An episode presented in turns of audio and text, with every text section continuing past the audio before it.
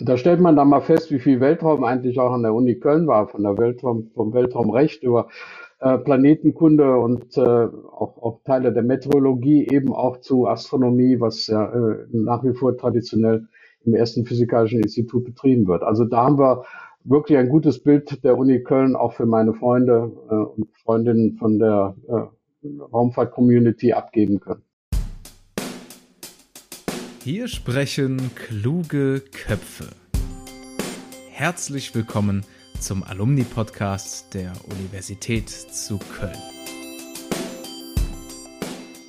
Ich heiße Nikolas Verhöfen. Ich bin als Uni-Köln-Student natürlich auch automatisch Teil des Köln-Alumni-Netzwerks und ich freue mich außerordentlich über einen Honor-Alumni, also ein Köln-Alumni-Ehrenmitglied in der heutigen Folge. Wir haben heute Reinhold Ewald zu Gast. Ja, ein Mann, der den Traum vieler Kindheiten gelebt hat. Er schaffte es aus der mathematisch-naturwissenschaftlichen Fakultät der Uni Köln bis in die Weiten des Weltalls im wahrsten Sinne des Wortes. Er war einer von nur zwölf Deutschen, die im All waren. Er ist viel angefragter Vortragender und Interviewpartner. Wir haben ihn hier heute im Podcast zu Gast. Ich freue mich sehr auf Reinhold Ewald und wünsche euch viel Vergnügen mit Folge 6. Hier sprechen kluge Köpfe. Wir sind wieder mittendrin in unserem Köln Alumni Podcast. Schön, dass ihr alle dabei seid. Und wir haben einen Gast, dem ich erstmal äh, in erster Linie gratulieren möchte. Herzlichen Glückwunsch nachträglich zum Geburtstag. Hier ist Reinhold Ewald bei mir. Vielen Dank, Herr Verhöfen. Und auch von mir aus einen herzlichen Gruß an die Köln Alumni Community. Wir freuen uns sehr, dass Sie dabei sind. Ich bin sehr gespannt aufs Gespräch besonders heute für mich auch nochmal eine neue Rolle, denn ich fungiere jetzt nicht nur so aus der Sicht eines Akademikers, wie ich das sonst versuche, sondern vielleicht kann ich heute auch mal wieder ein bisschen Kind werden und alle meine Fragen über Weltraum und Reisen durchs All und so weiter stellen. Gerne. Ich bin sehr gespannt, was Sie erzählen. Wir starten hier immer direkt mit drei knackigen, schnellen Fragen in die Runde. Sind Sie bereit? Dann legen wir direkt los. Ja, dann mal los. Sehr gut. Sind Sie eher Frühaufsteher oder eher Nachteule? Also das mit der Nachteule hat sich mit den Jahren ein bisschen gelegt, aber eher tendiere ich zum Abend. Okay. Haben Sie damals, gerade jetzt in Uni-Zeiten, vielleicht ist ja heute noch so, dass Sie studieren oder Dinge lernen, haben Sie es lieber in der Bibliothek gemacht oder dann doch zu Hause am eigenen Schreibtisch? Mit einer Arbeitsgruppe, aber dann äh, in den verschiedenen Studentenbuden, die wir hatten. Mhm. Und wie sind Sie damals zur Uni gekommen? War das Bus, Bahn, Auto? Wahrscheinlich ja äh, Raumschiff damals noch nicht, nehme ich mal an. Als ich dann mal eine Wohnung in Köln hatte, war es dann Moped und Fahrrad. Das Moped war damals sehr beliebt, habe ich schon öfter gehört tatsächlich. Wir haben, ich habe mir diesmal eine kleine Bonusfrage überlegt, denn äh, ich will direkt von Anfang an der Folge den Elefanten im Raum ansprechen. Welches Essen hat denn besser geschmeckt? Das der Mensa an der Uni oder doch die Weltraumnahrung? Also ich muss mal sagen, dass das die Weltraumnahrung besser ist, was die Qualität und die Zusammensetzung und die Ausgewogenheit angeht, dass die Mensa aber äh, schmackhafter war, weil im Weltraum natürlich auch der Geschmack äh, aus verschiedenen physiologischen Gründen dann weggeht. Insofern hat mir das in der Mensa besser geschmeckt, aber ich wusste, dass es im Weltall werthaltiger war. Sehr interessant. Dann haben wir die wichtigste Frage direkt mal zum Einstieg geklärt. Wunderbar. Ja, Herr Ewald, Sie waren mir direkt sympathisch. Ich habe natürlich auch wieder einiges recherchiert. Zu Ihnen findet man natürlich auch einiges. Aber der wichtigste Fakt, der mir entgegengekommen ist, Sie sind ein Fan der Blackfoes. Ist das richtig? Das äh, ist richtig, ähm, denn sozusagen mit meinem äh, Überwechsel nach Köln war ja auch die große Zeit der Blackfoes und meine allerersten ähm, ja, Kneipenerlebnisse in Köln, die drehten sich dann um Trink doch eine mit und in unserem Fädel und all diese äh, großen Standards, die die Black First in ihrer langen Karriere dann rausgebracht haben. Und die Black First waren dann auch mit mir im All. Also ich habe dann eine Kassette. Kassette muss man den Jungen erklären. Das sind diese Magnetbänder, die man in äh, Kassettenrekorder schieben konnte und die dauern 90 Minuten und in diesen 90 Minuten habe ich dann auch in unserem Fädel mit im All gehabt. Hervorragend, das klingt nach Gänsehaut. Das äh, hat die Russen auch sehr ange, äh, war den Russen auch wirklich sehr sympathisch, hat, hat sie auch sehr angerührt. Denn äh, in Russland gibt's ja auch diese Heimatsongs und da haben wir uns also gut getroffen, auch wenn die Worte natürlich andere waren. Mhm. Funktioniert Gänsehaut überhaupt im Weltraum? Sehr gut, ja. Okay, das funktioniert auch. Reaktionen sind ja äh, nicht von der Schwere oder der äh, Schwerelosigkeit abhängig. Das stimmt, das klingt logisch. Ja, außerdem haben wir natürlich auch die Gemeinsamkeit, dass wir beide an der Universität zu Köln studiert haben. Allerdings könnten da unsere Studiengänge ja kaum unterschiedlicher sein, denn äh, sie haben Physik studiert an unserer mathematisch-naturwissenschaftlichen Fakultät, Richtung Fachrichtung Experimentalphysik, richtig soweit? Das stimmt, ja. Genau, und dann 1983 auch der Diplomabschluss. Wenn Sie sich zurückerinnern, warum haben Sie damals die Uni Köln gewählt? Ja, eigentlich, ähm, also mein Interesse war schon in die naturwissenschaftliche Richtung, obwohl ich aus einem humanistischen Gymnasium mit dem Abitur abgegangen bin, aber ganz klar doch ein Schwerpunkt in Astronomie, in den großen Fragen, äh, wo kommen wir her, wo gehen wir hin, wie sind die Sterne, wie sind die Galaxien entstanden, das hat mich schon auch in, in ähm, der Literatur mit Science Fiction und Ähnlichem dann sehr bewegt und so war es eigentlich logisch, da auch irgendwas in Richtung Astronomie oder Physik zu unternehmen. Und dann habe ich einen guten Rat bekommen, dass die ähm, Berufsaussichten für Astronomen nicht so äh, vielfältig sind, als wenn man erst Physik studiert und sich dann später spezialisiert. Das ging dann, weil wir ja netterweise von Köln aus auch einen äh, Kurse in Bonn belegen konnten. Und die Bonner hatten ja die Astronomie auf dem Hügel, das Astronomische Institut. Und das habe ich dann noch wahrgenommen ganz nebenbei haben Sie ja dann auch noch im Promotionsnebenfach Humanmedizin studiert. Wie kommt es dazu, dass man dann nochmal ein weiteres Standbein dazu aufbaut oder war das sogar Teil des Studiums?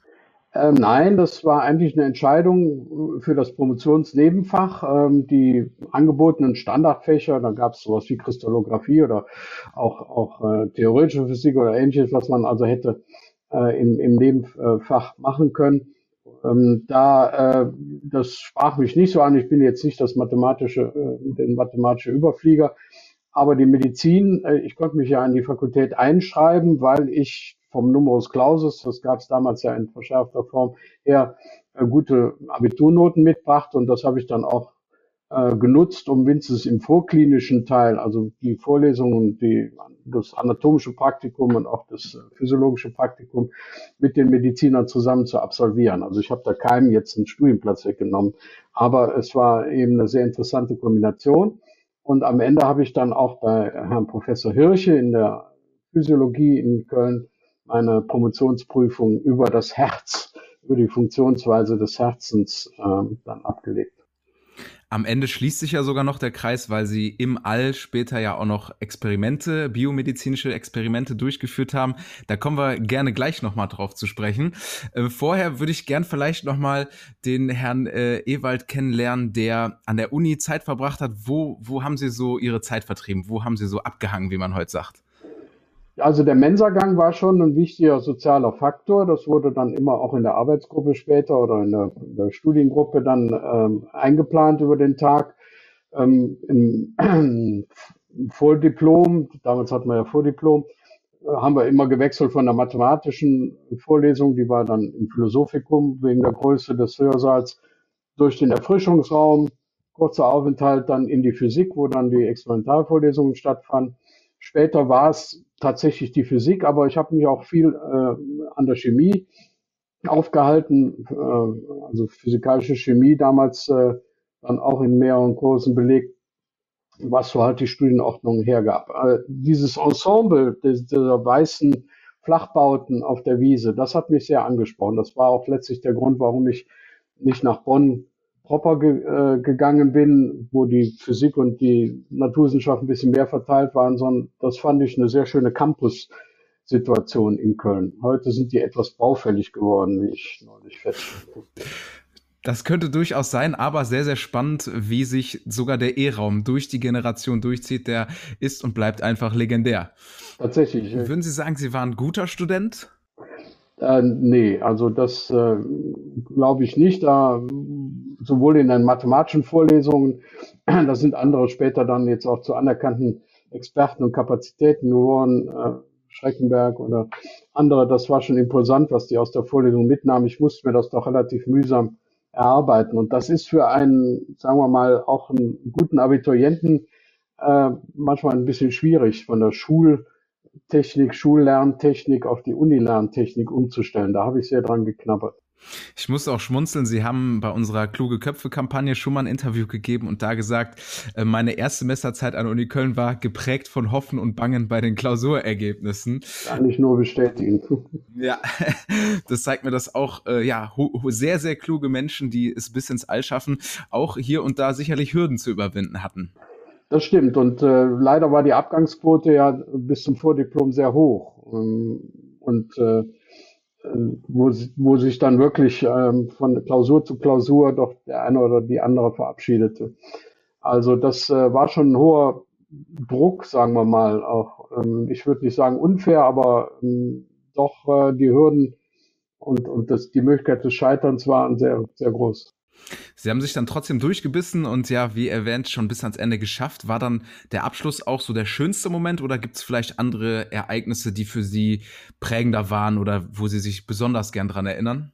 Ja, es ist tatsächlich so, dass ähm, der Tag der Promotion mir natürlich am lebhaftesten in Erinnerung geblieben ist. Meine Eltern waren dabei, mein Vater selbst promoviert, hatte dann meinen Doktorhut auf ganz liebe Freunde und Freundinnen, die, die mir ein schönes Fest bereitet hatten. Es war ein sonniger Tag irgendwann im Sommer 1986 und das ist äh, uns allen also in guter Erinnerung geblieben. Das glaube ich sehr gerne. Ähm, mittlerweile sind Sie ja auch selber tätig und lehren selber. Also in Stuttgart äh, bringen Sie anderen Studenten wieder etwas bei von Ihrem Wissen, was Sie haben. Wie ist Ihr Verhältnis so heute zur Uni Köln? Haben Sie noch Kontakte? Haben Sie vielleicht Kontakte zu Wegbegleitern, zur Institution selbst? Die intensivsten Kontakte sind äh, zu meinen Freunden äh, in der Arbeitsgruppe bei Professor Winnewisser, damals im ersten Physikalischen Institut. Zu meiner Zeit, äh, zu meiner Studienzeit fing Professor Winnewisser ja da an. Der brachte relativ äh, viel auch ähm, kanadischen, er hatte in Kanada Positionen inne gehabt und amerikanischen Stil ein. Und sagen wir mal, die große Welt der, der Astronomie und der Radioastronomie, die versammelte sich dann rund um unsere äh, Arbeitsgruppe. Also das waren schon tolle Chancen, die wir da hatten inklusive dann, ich habe ja nicht nur am ersten Physikalischen Institut äh, geforscht, sondern wir haben ja auch ein Teleskop, ein Radioteleskop, zuerst auf dem Dach des Instituts aufgebaut. Da war ich also ganz andächtig nochmal vor einiger Zeit und habe nochmal die, die äh, Verankerungen da äh, bewundert. Und das Teleskop wurde dann abgebaut und wieder aufgebaut in 3100 Meter Höhe auf dem Südturm des Observatoriums Gornergrad mit Anblick auf das Matterhorn, wenn man morgens aufstand. Also das waren schon tolle äh, Möglichkeiten, die da uns Studierenden und Promovierenden äh, geboten wurden. Da bin ich auch Professor Winnelser eigentlich sehr dankbar für. Und so halte ich es dann auch mit meinen Stuttgarter Studenten. Ich bin nicht dafür da, äh, unbedingt deren Forschungsergebnisse jetzt entscheidend zu beeinflussen. Das machen die schon selbst, sondern ich bin dafür da, die Möglichkeiten zu schaffen, dass sie forschen können. Es ist eine sehr schöne Überleitung, weil sie auch für die Kölner Kinderuni Vorträge gehalten haben und dann ja ein wirkliches Highlight initiiert haben. Nämlich gab es ein Alumni-Treffen mit Physikstudenten und Uniwiesenfußballern. Und da kamen dann 2013 80 Astronauten und beziehungsweise Kosmonauten. Da streiten sich ja so ein bisschen die Geister, wie man es dann letztlich nennt. Aber Fakt ist, 80 Weltraumfahrer kamen zu Fachdiskussionen und Gesprächen hier an die Uni Köln zu uns. Da stellt man dann mal fest, wie viel Weltraum eigentlich auch an der Uni Köln war, von der Weltraum, vom Weltraumrecht über äh, Planetenkunde und äh, auch, auch Teile der Meteorologie, eben auch zu Astronomie, was ja äh, nach wie vor traditionell im ersten Physikalischen Institut betrieben wird. Also da haben wir wirklich ein gutes Bild der Uni Köln auch für meine Freunde äh, und Freundinnen von der äh, Raumfahrt-Community abgeben können. Da sprechen Sie auch ein super interessantes Stichwort an, nämlich äh, Weltraumrecht habe ich in einem Ihrer vorigen Interviews zum ersten Mal gehört. Und da wird einem bewusst, ja klar, sowas muss ja auch rechtlich geregelt werden. Also finde ich super spannend. Kann man sicherlich noch mal eine eigene Podcast-Folge zu füllen, nehme ich mal an. Ist hochaktuell, ähm, sogar im neuen Koalitionsvertrag äh, finden sich also Hinweise, dass man eine nicht nur eine Strategie, sondern auch eine rechtliche Absicherung äh, von Weltraumaktivitäten in Deutschland als sehr vorteilhaft empfinden würde, gerade auch im europäischen, aber auch im internationalen Umfeld. Jetzt ist es ja sogar so in der heutigen Zeit, dass ähm, ja Flüge nicht nur noch für Experimente genutzt werden, sondern es gibt richtig Privatflüge ins All. Man hat manchmal den Eindruck, es gibt mittlerweile Tourismus ins Weltall. Ähm, ja, wie, wie stehen Sie dazu? Kann das auch die Wissenschaft weiterbringen? Haben Sie da eine Meinung? Also meine Raumfahrt ist es nicht, äh, muss ich ehrlich sagen. Die Vorstellung, dass ich da zehn Tage ähm, ohne Aufgabe einfach nur aus dem Fenster gucke, das, das widerstrebt mir als Forschendem, als neugierigen Menschen, äh, so die Zeit äh, nicht, nicht besser zu nutzen. Ich könnte mich damit anfreuen, wenn auf dem Sitz neben dem äh, Weltraumtouristen, neben der Weltraumtouristin dann auch ein Experiment mit ins All fliegt. Je mehr Säulen wir in der Raumfahrt haben, desto sicherer steht eigentlich der, unser Zugang ins All und auch die Möglichkeiten, die wir im Weltraum haben. Aber es sollte nicht nur Tummelplatz für äh, gelangweilte Milliardäre und Milliardärinnen sein, die ähm, sozusagen nur ihren nächsten Partykick äh, äh, sich, sich äh, da verschaffen wollen. Also da muss ich sagen, also habe ich ein bisschen auch äh, Mitleid mit meinem äh, Kollegen Matthias Maurer, der jetzt gerade oben auf der internationalen Raumstation ist und eine breite Variabilität oder Varietät von äh, Personen da durch die Luke schweben sieht, äh, die nicht alle mh, hm, in, in, in besten Motiven und mit bestem Training da einschweben. Das ist für professionell gesinnte Menschen, die da oben arbeiten und leben wollen, doch schon eine Herausforderung. Jetzt hören uns natürlich auch viele junge Menschen zu, die sicherlich noch ja die Entscheidungen vor sich haben, wie geht's weiter mit meiner Zukunft, die vielleicht gerade mit dem Studium angefangen haben, die überlegen noch zu studieren. Da ist vielleicht die Neugier groß, wie wird man eigentlich Astronaut? Also Sie haben ja dann 1987, wie gesagt, promoviert und dann 1990 die Ausbildung zum Astronauten gemacht. Was ist die Zeit dazwischen? Was ist da passiert und wie, wie kommt's dazu? Ähm, ja, und was waren vor allen Dingen vielleicht auch Meilensteine auf dem Weg ins All? Also es gibt Dinge, die man beeinflussen kann, es gibt Dinge, die man halt nur schwierig beeinflussen kann. Das allererste ist, äh, das Land, dessen Pass man hat, äh, müsste dann auch Raumfahrt betreiben. Das machen wir in Deutschland, Gott sei Dank, also äh, in, in, in den sowohl im nationalen Programm als auch vielmehr so mit der ESA, mit der Europäischen Weltraumorganisation zusammen. Und das ist schon mal die Grundvoraussetzung, wenn da eine Ausschreibung kommt, dass man den richtigen Pass hat. Ohne das ist man sofort ähm, ausgesondert. Das andere ist natürlich dann äh, Faktoren, die man in etwa in der Hand hat, zum Beispiel die Studienwahl. Also sicherlich ist man mit einem naturwissenschaftlichen Studium, ingenieurwissenschaftlichen Studium Medizin, äh, ist man näher an der Raumfahrt als mit äh, Soziologie oder äh, Politologie. Das ist halt noch so, weil die Plätze doch sehr stark äh, naturwissenschaftlich ausgerichtet sind, die da in, ins All äh, fliegen. Ähm, das ist also das Erste. Und dann kann man eigentlich nicht mehr viel dazu tun. Äh, man muss, man darf seine Person nicht unter den Scheffel stellen, aber man darf auch nicht jetzt in irgendeiner Weise versuchen, einem Idealprofil, was man sich da zusammengereimt hat, äh, so sieht, so sind Raumfahrer, so sind Raumfahrerinnen, äh, zu entsprechen. Das habe ich in den Tests dann auch so gehalten und war selbst am meisten erstaunt, dass ich trotz Konkurrenz, die also aus Amerika eingeflogen kam mit äh, Stipendien und äh, Bean to America war damals also der große äh, Karrierepunkt, den man unbedingt erledigen musste. Das hatte ich alles nicht in der Tasche und trotzdem kam ich von Runde zu Runde weiter. Also das hat mich selbst am meisten erstaunt. Ja, und dann muss man natürlich auch in einer familiären Situation sein, dass man dann später äh, diese langen Trainingszeiten, die einen rund um den Globus inzwischen führen, dann auch ähm, in, in Einklang mit, mit den Entwicklungsplänen der Familie dann äh, erledigen kann. Also das hat auch schon manche Familie unter Stress gesetzt. Das hat äh, sicherlich auch zu Brüchen geführt und da muss man sich auch äh, gewiss sein, dass man das zusammen angeht mit seiner Partnerin, seinem Partner. Mhm. Die sicherlich meistgestellte Frage, vielleicht sogar in ihrem ganzen Leben, trotzdem muss sie natürlich sein, wie ist es, die Erde aus dem Weltall zu sehen?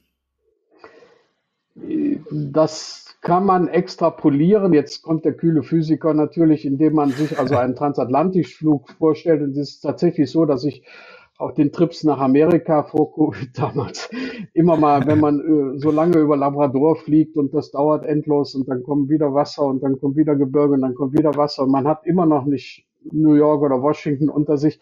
Dann kann man sich erst vorstellen, wie es ist, wenn man das Ganze in anderthalb Stunden einmal rum absolviert. Also unsere Überflüge über Labrador waren Minutensachen. Mhm. Äh, es wechselt äh, im, im Minutentakt, außer wenn man über dem Ozean ist, die Szenerie. Man fühlt sich jetzt nicht weg von der Erde. Dazu ist sie in 400 Kilometer, wo wir ja in der Raumstation Mir damals flogen, äh, noch zu nahe dran. Man sieht schöne Ausschnitte, aber ähm, es ist mehr natürlich diese ähm, Schwerelosigkeit, die ähm, in den ersten Tagen die Orientierung verwirrte. Der Erdblick ist eigentlich vertraut, also ähm, auch aus der Bullaugenperspektive des Flugzeuges her herleitbar. Wenn ich Sie da nochmal zitieren darf, Sie haben in einem Podcast in einem anderen gesagt, es gibt keine andere Seite der Welt, es ist immer eine Welt. Und das fand ich einen ganz schönen Satz, einfach das zu zeigen, ja, eigentlich von dort aus gesehen machen Konflikte innerhalb der Welt, auf der Welt eigentlich gar keinen Sinn.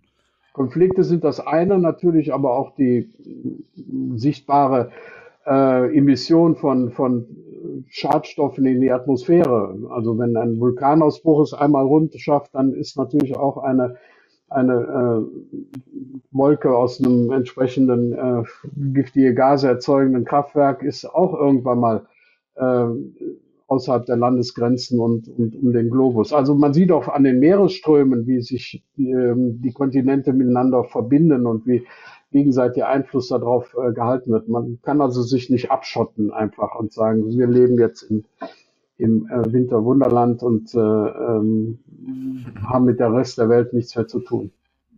Es ist ja sowieso ja fast eine Zusammenarbeit, die ihresgleichen sucht. Also diese Zusammenarbeit mehrerer Länder, ganz Europa arbeitet da teilweise zusammen, teilweise dann auch mit den USA zusammen, ähm, ja, um dann eben eine Mission mal zu erledigen. Das finde ich ja wie gesagt, eine Sache, die man sonst selten in derartiger Zusammenarbeit findet.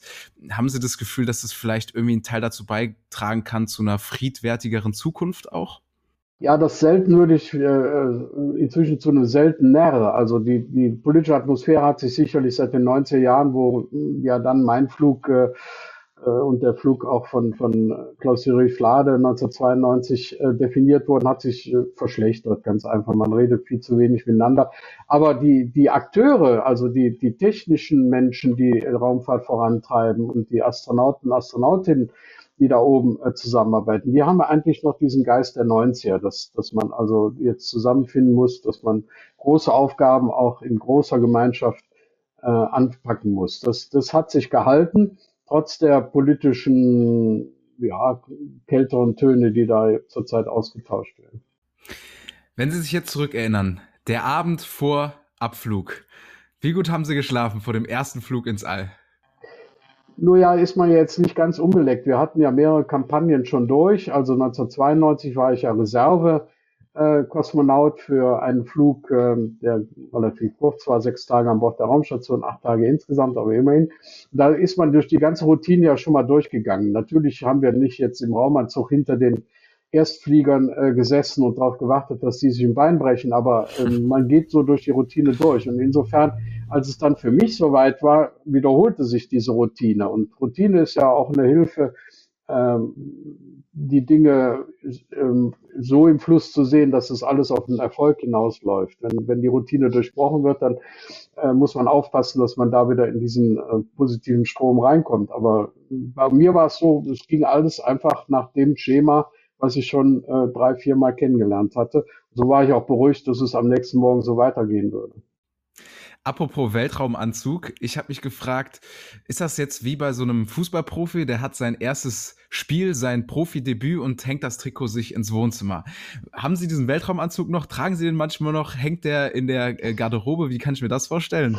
Naja, wir hatten also ziemlich unförmige Trainingsanzüge russischen Zuschnitts damals. Äh, der Vorteil war, der, der Hintern war ausgestellt, weil wir ja in dieser Soyuz-Kapsel mit angezogenen Beinen in einer Konturliege dem Wolken liegen. Da kann also ein, ein allzu eng geschnittener vielleicht dann schick angesehener Overall kann dann schon mal kneifen. Insofern waren diese Anzüge also nicht sehr vorzeigbar und auch die eigentlichen Weltraumanzüge, die ja eigentlich Anzüge für einen Druckverlust in der Soyuz-Kapsel äh, oder gegen einen Druckverlust in der Soyuz-Kapsel sind, die waren also auch sehr unförmig geschnitten. Erstens müssen sie drücken, Wenn sie zu groß sind, dann kann man sich da drin nicht mehr äh, bewegen und äh, nichts mehr schaffen. Also müssen sie eng ansitzen. Das, das duckt einen schon mal zusammen. Deshalb diese etwas zusammengekauerte Haltung mhm. beim Weg auf die, äh, an die Startrampe. Und äh, zum anderen haben sie eben auch diesen ausgestellten Hintern, äh, der dann ermöglicht, dass man in dieser Konturliege auch die Beine anziehen kann und, am Rücken liegen kann. Insofern trage ich den jetzt nicht äh, modisch dann hier im Hause, aber ich habe verschiedene äh, abnehmbare Teile sichern können. Ich habe meine äh, Handschuhe, die ja auf den Körper geschnitten sind, also dann auch nicht anderen nutzen können, habe ich äh, mitnehmen dürfen. Meine äh, Kommunikationshaube, die also äh, verhindert, dass die Kopfhörer oder das Mikrofon verrutscht, äh, das ist auch ein persönliches Eigentum. Und die sind inzwischen aber in verschiedenen Raumfahrtausstellungen, Museen dann auch äh, als äh, Museumsgegenstände sozusagen inventarisiert. Mhm, okay. Ich habe ja eben schon mal angerissen, dass Sie dann im Weltraum viele Experimente auch durchgeführt haben, zum Großteil dann medizinischer Natur und vor allen Dingen, was ich extrem spannend fand, an Ihnen selbst. Ähm, was kann ich mir darunter vorstellen? Was waren das so für Experimente? Jetzt muss man sich vorstellen, dass die Mir-Raumstation ja eine russische Raumstation war, die seit 86 ins All gestartet ist. Da haben wir natürlich jetzt nicht ähm, Experimente aus Europa mitgeben können, die da fest eingebaut sind und uns äh, allerhand äh, ähm, medizinische Untersuchungen erlauben, sondern das, äh, was ich da in Betrieb genommen habe, das habe ich sozusagen im Rucksack mitgenommen. Das mhm. ist also speziell für meine Mission da hochgeschickt worden. Da ging es um äh, die ähm, Fragen, äh, erstens muskulärer Art, äh, wie verändert sich die, die Muskelverschaltung, also auch die, die, die nervliche Ansprache von Muskeln, unter Schwerelosigkeitsbedingungen ist ja interessant, wenn man äh, Patienten hat, die bestimmte Muskelgruppen nicht mehr bewegen können oder ähnliches, kommt das aus einer, aus einer Nervenleitungsstörung oder sind das andere Ursachen? Und in der Schwerelosigkeit ist es natürlich klar eine andere Ursache, nämlich die Entlastung von Muskeln. Und das äh, war ein großer Teil des Experimentes. Wir haben äh, untersucht, inwieweit sich ähm, die, die Wirbelsäule noch bewegt überhaupt oder wie weit man einfach nur wie ein Taucher, wie eine Taucherin ähm, den ganzen Körper dreht, statt sich äh, dann zu bücken. Das sind also alles Sachen, die natürlich mit der Schwerlosigkeit äh, zusammenhängen. Am interessantesten war aber eigentlich ein komplexes Experiment, was da hieß Metabolic Ward in Space. Ich habe also die ganzen 18 Tage an Bord der Raumstation habe ich eine vorgeschriebene Kost zu mir genommen. Ich sage mal nicht Diät, weil Diät ist immer dann gleich äh, abnehmen. Aber hier war es also eine Kaloren, Kalorien äh, und, und auch vitamingeprüfte Kost äh, aus der Weltraumnahrung zusammengestellt, die ich da zu mir nehmen musste. Und äh, leider erwies sich als eines der nahrhaftesten Lebensmittel Brokkoli. Seitdem bin ich also sehr äh, zurückhaltend, was die Bestellung und die, das Essen vom Brokkoli angeht. Das war einfach zu viel. Aber äh, ich habe das durchgehalten und äh, wir haben tatsächlich also auch neue Erkenntnisse gewinnen können über den Salz, Salzhaushalt des Körpers. Sachen, die also nicht im Lehrbuch zu finden sind, habe ich ja auch äh, in meiner Zeit in der Physiologie damals auch studiert und äh, die heute noch äh, zu ordentlichen Veröffentlichungsfrequenzen äh, von Papern führen. Also ein Datenpunkt, der damals nicht wegdiskutiert werden konnte, weil die Methodik eben unangreifbar war, hat zu einer solchen äh, Veröffentlichungsreihe geführt. Sehr spannend. Also ich notiere für unseren nächsten Mensa-Besuch kein Brokkoli für den Herrn Ewald. Okay, wunderbar. Ich will mal von dem Salz weg. Also das Salz ist äh, ein entscheidender Faktor für viele Faktoren in, äh, im Körper und äh, die Empfehlung war dann auch ganz klar, wer also schon in Richtung Osteoporose geht, Knochenabbau, äh, der sollte sich nicht noch mit Salz äh, diesen Effekt verstärken, sondern andere Würzmittel zum Beispiel wählen. Und das ist auch heute in der Weltraumnahrung der Fall. Salz ist zwar attraktiv, weil es durch diese Geschmacksbarriere, ich hatte das eben ja schon mal mit, mit dem Mensa-Essen äh, erzählt, durch diese Geschmacksbarriere durchkommt, aber dem Körper halt nicht gut tut. Sehr spannend. Lernen wir auf allen Ebenen heute noch etwas. Jetzt ist ja so, wenn Sie diese Experimente im Weltraum durchführen, dann ist das ja ein tragendes Ergebnis, also eine gewisse Verantwortung haben Sie da mit jedem, mit jeder Entscheidung, mit jedem, ja, mit jeder Aktivität, die Sie dort ausführen. Ähm, würden Sie sich da auch selbst als stressresistent bezeichnen? Weil ich habe auch mitbekommen, an Bord der Mir hat es dann schwer gebrannt. Da haben Sie dann in Teamarbeit den Brand löschen können. Also man muss ja einen gewissen Stress ja, aushalten können. Vielleicht können Sie ja uns äh, Studentinnen und Studenten Tipps geben, wenn wir vor einer Klausur stehen und kühlen Kopf bewahren wollen. Ja, das sind jetzt ganz viele Faktoren natürlich. Also erstmal kann man ähm, Stress natürlich im Training erzeugen und damit schon mal vorführen, wie sind deine Reaktionen oder Selbsterkenntnis vorführen, wie sind deine Reaktionen unter Stress. Und das haben wir speziell in diesen Überlebenstrainings haben wir das natürlich auch als Komponente mitbekommen. Das ging dann nicht so darum, zu lernen, wie man mit dem Überlebensequipment in der Soyuz-Kapsel umgehen, sondern zusätzlich auch noch, wie, wie hilft man sich gegenseitig oder wo sind die Stellen, wo man auf Hilfe angewiesen ist und sich auch rechtzeitig Hilfe verschaffen sollte. Ähm, das sind so gruppendynamische Dinge, die natürlich dann mitgehen. Und das äh, hilft auch in der Kapsel. Wenn der Stress einsetzt, dann gucke ich mal nach rechts oder äh, und sehe, dass mein äh, Kommandant da jetzt gar nicht äh, äh, groß aufgeregt ist, dass das alles also noch handhabbar war und dann baut sich der Stress wieder ab. Also diese Methoden, sich auch in der Gruppe äh, Hilfe zu verschaffen, das lernt man schon im, im, im Training. Das kann dann auch helfen. Und heute würde ich also in dem Moment, wo Feuer ausbricht, jetzt nicht äh, in Panik verfallen, sondern würde gucken, welche Möglichkeiten hast du denn jetzt aus dieser Situation rauszukommen. Und kommt ja auch mal vor, dass eine Serviette von einer Kerze in Brand gesetzt wird. Also das sind Dinge, die ich sicher heute bewusster mache, dass ich äh, mir gefährliche Situationen oder Gefahrensituationen anschaue und sage, wo kannst du da helfen? Ob es eine Absicherung einer Unfallstelle ist oder ähnliches. Das hätte ich mir natürlich vorher nicht so bewusst gemacht, dass das meine Reaktion ist. Für Klausuren hilft das nur natürlich bedingt. Ähm, ich hatte so eine Situation in meiner Mathe-Klausur. Ich bin dann durchaus, muss ich unbescheiden sagen, von äh, Sechster bis äh, Oberprima eigentlich ein Einserkandidat in Mathe gewesen. Auf einmal kriege ich diese Aufgabe nicht gelöst, obwohl ich also vorher Tutorials für meine äh, Mitklassenkameraden darüber abgelegt habe. Das sind natürlich dann Stresssituationen, die sehr individuell sind und ja, da muss man in der Situation sich auf seine eigene Intuition verlassen und nochmal neu anfangen halt. Da gibt's kein Allgemeinrezept für, glaube ich. Da gibt's kein Allgemeinrezept, nein. Das, äh, aber äh, ich denke, eine, eine gesunde Vorbereitung auf eine Klausur, äh, vor allen Dingen das Wiedererzählen, also auch die, die, die Situation als, als Dozierender, äh, die gibt einem eine Sicherheit, dass man die Materie verstanden hat und auch aus verschiedenen Blickwinkeln eben dann angehen kann. Können Sie das überhaupt runterbrechen, ähm, wenn jetzt Sie an Ihre Uni-Zeit zurückdenken, was waren so die wichtigsten Inhalte oder Erkenntnisse aus dem Studium oder welcher Skill, sagt man ja, lässt sich aus dem All ins Studium übertragen? Also sagen wir mal, zum einen, wie kann ich Skill aus dem All in meinen Studienalltag integrieren? Und auf der anderen Seite, was hat Ihnen vielleicht aus der Uni-Zeit gerade im All verholfen oder auf dem Weg dorthin?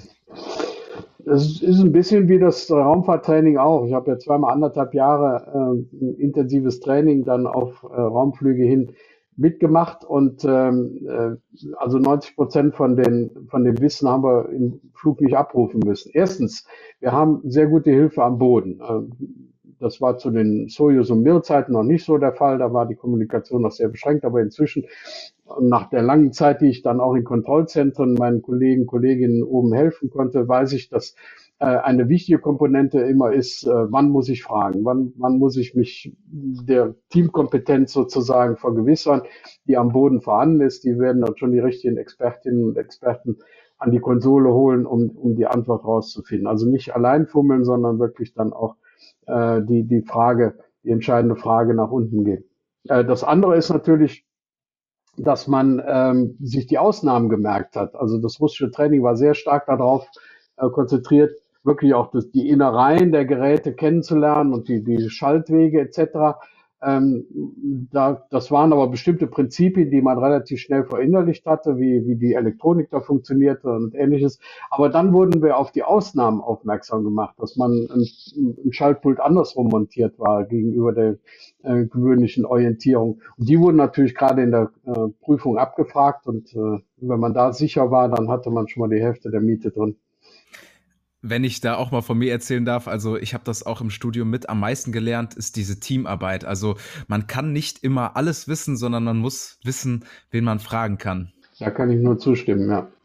so in etwa wie Sie von der Weltraumstation dann unten auf die Basisstation telefoniert haben, habe ich dann vielleicht den Kommilitonen angerufen. Herr Ewald, wir kommen jetzt langsam schon leider entgegen dem Ende dieser Folge. Wahnsinnig spannend. Auch hier hätte ich mich wieder noch Stunden mit Ihnen unterhalten können. Äh, kann man ja auch sehr, sehr philosophisch abdriften. Aber um das Ganze vielleicht nochmal abzurunden, habe ich eine letzte Aufgabe für Sie. Ich hätte gerne, dass Sie Ihre Zeit an der Uni Köln in drei Worten zusammenfassen.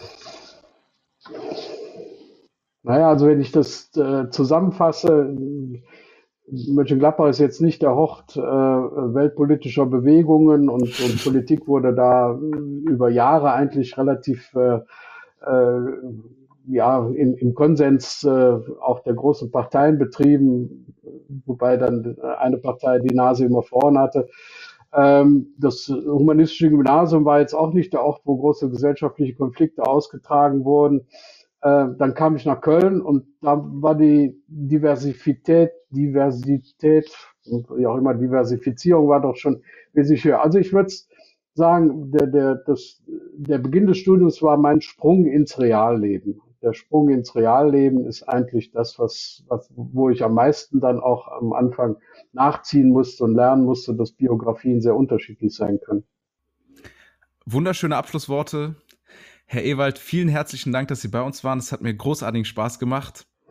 Ja, noch ein Wort an alle Covid- und Corona-geschädigten Studierenden. Also das äh, tut einem ja von Herzen leid, dass man genau diese Nebenkomponenten des Studiums heute sich sehr mühsam und äh, nur, nur sehr stückhaft äh, erarbeiten kann. Also gerade das studentische Leben, das Umgehen mit anderen, das sind ja genau die Punkte, wo wo Covid äh, reinhaut. Und wir hoffen alle, dass das äh, wieder zumindest in diesem Teil zum Normalen zurückkehrt. Ich finde das nicht so schlimm, wenn dann die eine oder andere Vorlesung demnächst auch äh, wieder online stattfindet. Das äh, erweitert auch den Kreis derjenigen, die man zu so einer Vorlesung dann dazu rufen kann. Aber äh, die ähm, studentischen Kontakte, die, die Arbeitsgruppenkontakte, das, das äh, Lernen auch äh, anderer Methoden und anderer Lebensläufe, das äh, sollte so schnell wie möglich wiederhergestellt werden. Reinhold Ewald, vielen herzlichen Dank von Herzen, dass Sie bei uns waren. Alles Gute und bis bald. Gerne. Professor Reinhold Ewald war das hier im Gespräch für unseren Köln-Alumni-Podcast in der sechsten Folge es hat mir großen Spaß gemacht und ich hoffe, ihr hattet auch Spaß. Vielen Dank, liebe Zuhörerinnen und Zuhörer, fürs Einschalten. Schön, dass ihr mit dabei seid. Ihr dürft sehr, sehr gerne ein Abonnement bei unserem Kanal dalassen. Das lohnt sich in jedem Fall, denn wir haben weitere Folgen in der Pipeline mit hochinteressanten Gästen, die noch auf euch zukommen. Also drückt auf das kleine Knöpfchen, wo Folgen oder Abonnieren draufsteht. Das kostet nichts und es wird sich lohnen. Außerdem kann ich euch nur sehr ans Herz legen, mal auf kölnalumni.de vorbeizuschauen. Da findet ihr noch viel mehr interessante Persönlichkeiten und Geschichten. Einfach mal durchklicken und, wer es noch nicht getan hat, gerne bei unserem Netzwerk registrieren. Wir hören uns dann beim nächsten Mal. Ich wünsche euch alles Gute, bleibt gesund, passt auf euch auf und wir hören uns beim nächsten Mal wieder, wenn es heißt, hier sprechen kluge Köpfe.